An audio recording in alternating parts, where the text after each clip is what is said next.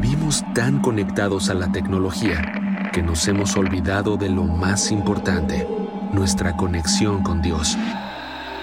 Cargado de emociones, introspección, autenticidad y mucho corazón, cada episodio acompaña a Conchita Vargas Lugo a un viaje transformador y revelador, en donde el fin principal es regresar a nuestra esencia para conectar con Él, nuestro Creador.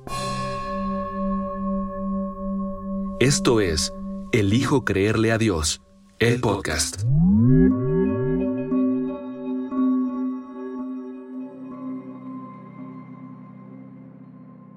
Hola amigos, amigas, ¿cómo están?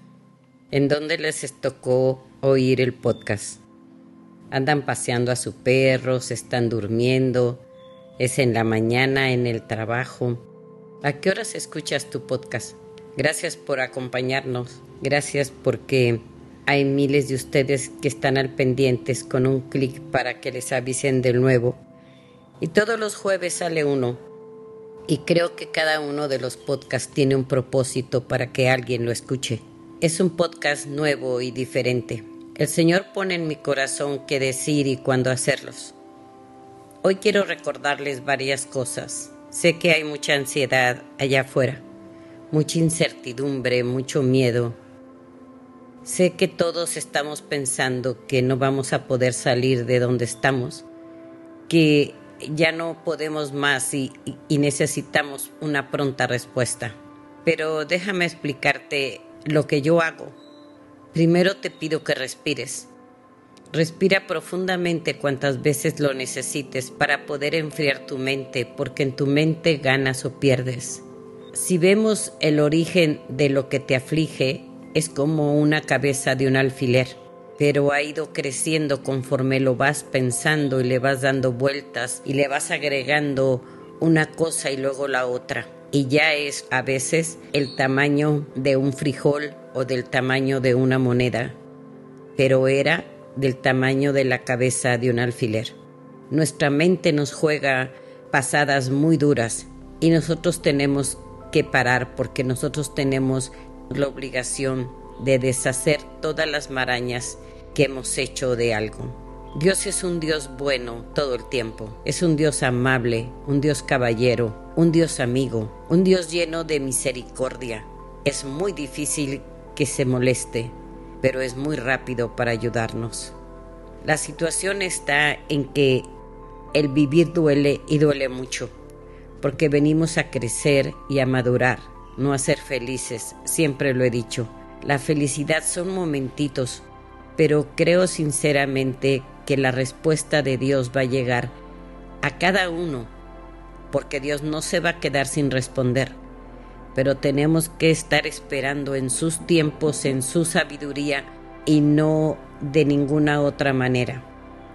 Así que yo les recomiendo que pasen por donde tienen que pasar, pero confiados en que los tiempos del Señor son perfectos, que no vamos a pasar nada si Él no lo permite.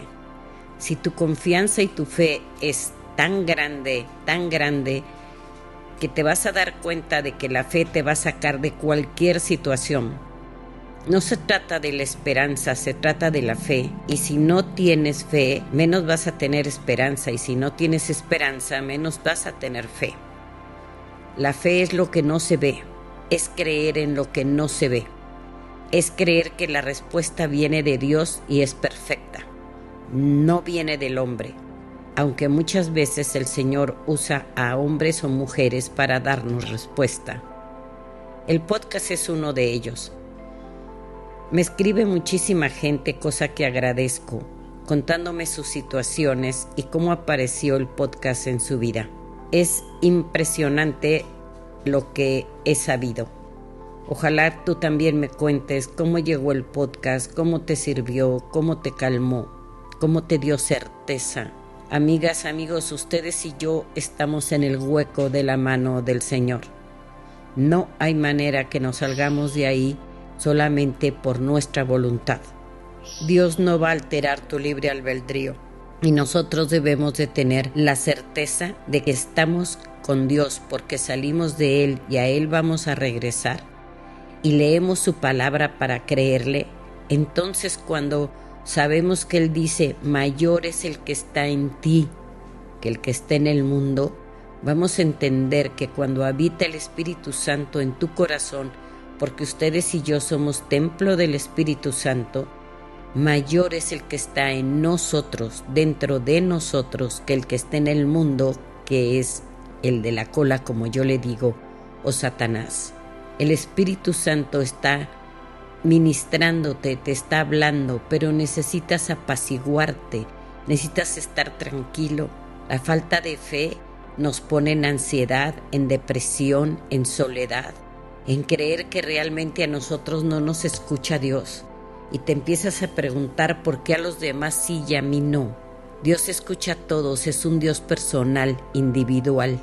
No hay manera de que haya otro escuchando tus oraciones. Él te escucha a ti cuando doblas rodillas, cuando estás orando, cuando estás en desesperanza. Él te escucha a ti y te va a responder. Pero tienes que aquietar tu alma, tu mente, tienes que aquietar tu corazón, porque es la única manera de salir adelante. Tú piensas que porque yo hago el podcast no siento desesperación, estás equivocado. Yo también lo siento, pero también entiendo que si me tomo de su mano, de su palabra, si hago mía los versículos de la Biblia, de verdad me voy a otro nivel con él. En Josué capítulo 1 versículo 8 dice que si me apego a la palabra de día y de noche, todo lo que haga prosperará. Y yo le digo, Señor, ese versículo es mío, yo me apodero de él, yo lo reclamo para mí. ¿Estás leyendo tu Biblia? ¿Puedes reclamar versículos? ¿Estás leyendo Juan? Ay, Juan, es uno de mis evangelios preferidos. Cuando Jesús está en esas bodas que los invitaron a él, a sus hermanos, a sus discípulos y a su madre, y ella pide y dice, se acabó el vino, y él les dice, sí, pero mi tiempo no ha llegado. Y María se voltea a los que estaban ayudando y le dice, hagan lo que él les dice. Hacer lo que Jesús dice es estar bajo su resguardo y su protección. Y entonces Jesús, para no contradecir a su mamá, le dijo, llenen esas tinajas de agua y llévenselo al mastranza.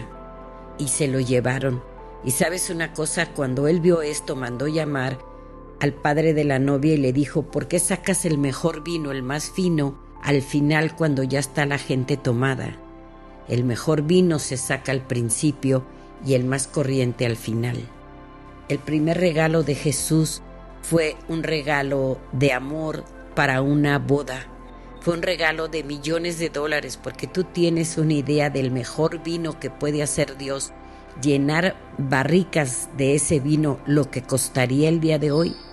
El primer milagro de Jesús no fue sanar a un enfermo.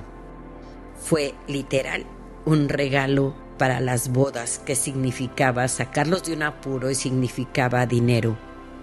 Tu problema no es más grande que el quedarse sin vino en una boda.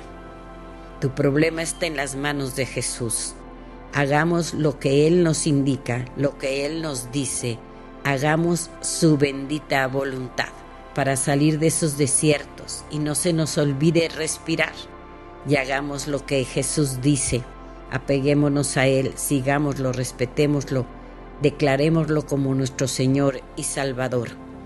Les deseo una excelente semana. Nos vemos el próximo jueves. Si quieren escribirme a mi WhatsApp es 52 442 200 9307. Con mucho gusto voy a escuchar sus reseñas y las voy a leer. Nadie tiene acceso a ese número nada más que yo. Que el Señor los guarde. Sigamos a Jesús, tú y yo, para que un día nos veamos en la cima.